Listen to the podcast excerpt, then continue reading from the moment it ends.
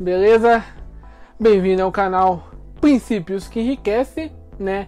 Meu nome é Brian Quintino e eu vim com o segundo capítulo do livro Pense e Riqueza do Napoleão Hill, né? E o que que fala esse capítulo? Ele fala especificamente sobre fé e autoconfiança, né? E para iniciar, nada melhor explicar o que que é fé. Nós seres humanos, né, somos movidos por três emoções principais, né, que seria a o sexo, o amor e a fé.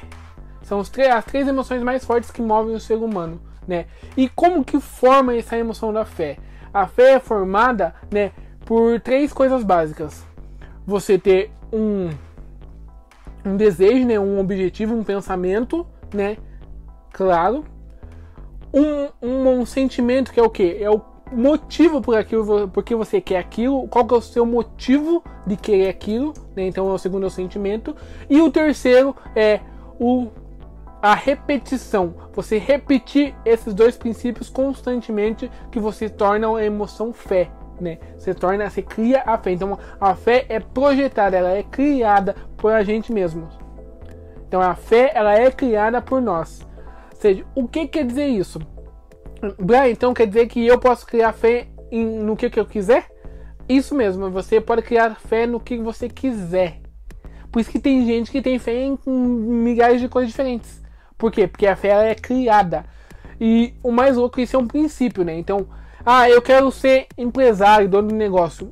Você projeta isso através de uma imagem daquilo que você quer, com um motivo porque você quer se tornar empresário, então tem que ter um motivo e você repetir esse pensamento constantemente se torna uma emoção tão forte que seja inabalável.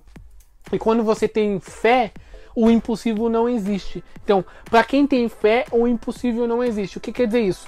Se você repetir é, alguma ideia por um determinado período de tempo, isso acaba se tornando fé e automaticamente você acaba se tornando realidade na tua vida.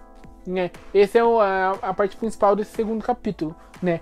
E para dar um exemplo assim, lá no livro ele fala assim: é, a fé, certo, se dá pela repetição constante que fica gravada no inconsciente.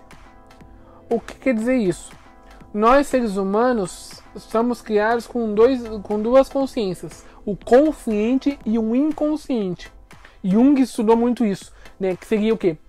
O consciente é entre 5 e 10% do nosso ser e o inconsciente é de 90 a 95% do nosso ser.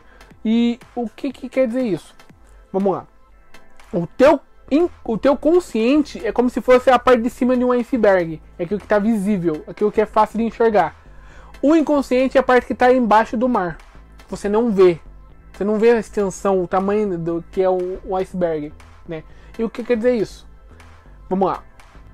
O consciente, se você for trazer para a analogia de hoje em dia, é como se fosse teu celular.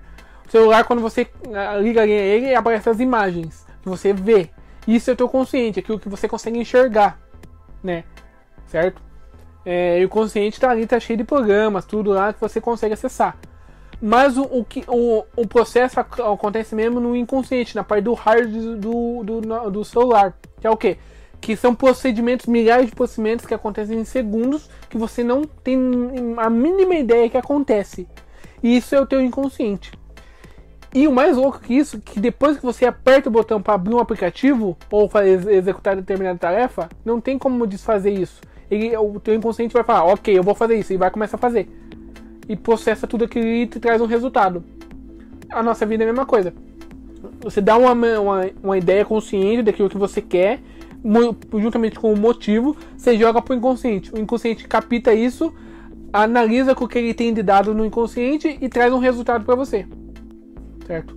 Por isso que é importante saber o que está gravado no teu inconsciente. Cara, você nunca vai saber tudo que está gravado lá, porque ele grava todas as informações, até aquilo que você nem imagina que aconteceu na tua vida, que você nem lembra, está gravado lá. E ele vai pegar tudo isso, analisar tudo em questão de milésimos de segundo e trazer um resultado para você né? Mas você pode colocar comandos para ele para facilitar é, a tua vida diária. Ou seja, que nem vamos voltar lá um princípio. Eu quero ter fé, então eu penso, ah, eu quero ser empresário, dou um motivo por que eu quero isso, repito isso várias vezes. Essa repetição vai gravar no inconsciente e toda vez que eu tiver uma ação daquele estilo, vai me trazer um resultado X. Certo? Por isso que as pessoas de sucesso têm resultado. Por quê? Porque elas entenderam que tendo fé, ou seja, fazendo esse procedimento em determinado objetivo, elas vão conseguir, porque a, o inconsciente dela vai fazer de tudo para trazer isso na realidade para ela. Né? Olha que louco isso, né? Então o inconsciente é nosso, é, está a nosso favor, certo? É, e também está contra nós, né? Que isso eu vou explicar lá no, no terceiro vídeo, que é uma explicação mais, mais geral aí desse assunto, certo? Do inconsciente. Então tá, a fé então é isso, tá? Agora eu me pergunto para você, o que, que você tem tendo, vem tendo fé ultimamente? Certo? E a fé tá ligado com a autoconfiança. Certo? Se você não tem auto, autoconfiança que aquilo vai ser realizado, pode estar certo, ele não vai ser realizado. Se você tem confiança, autoconfiança que aquilo vai ser realizado, ele vai ser realizado. Porque tudo aquilo que você imaginar, você pode conceber. Essa é a, a principal ideia do Napoleão Hill. Tudo aquilo que você pode imaginar, você pode perceber, você pode realizar. Beleza? Então até o próximo vídeo que eu vou falar sobre os 5 passos para ter uma autoconfiança forte. Beleza? Fui!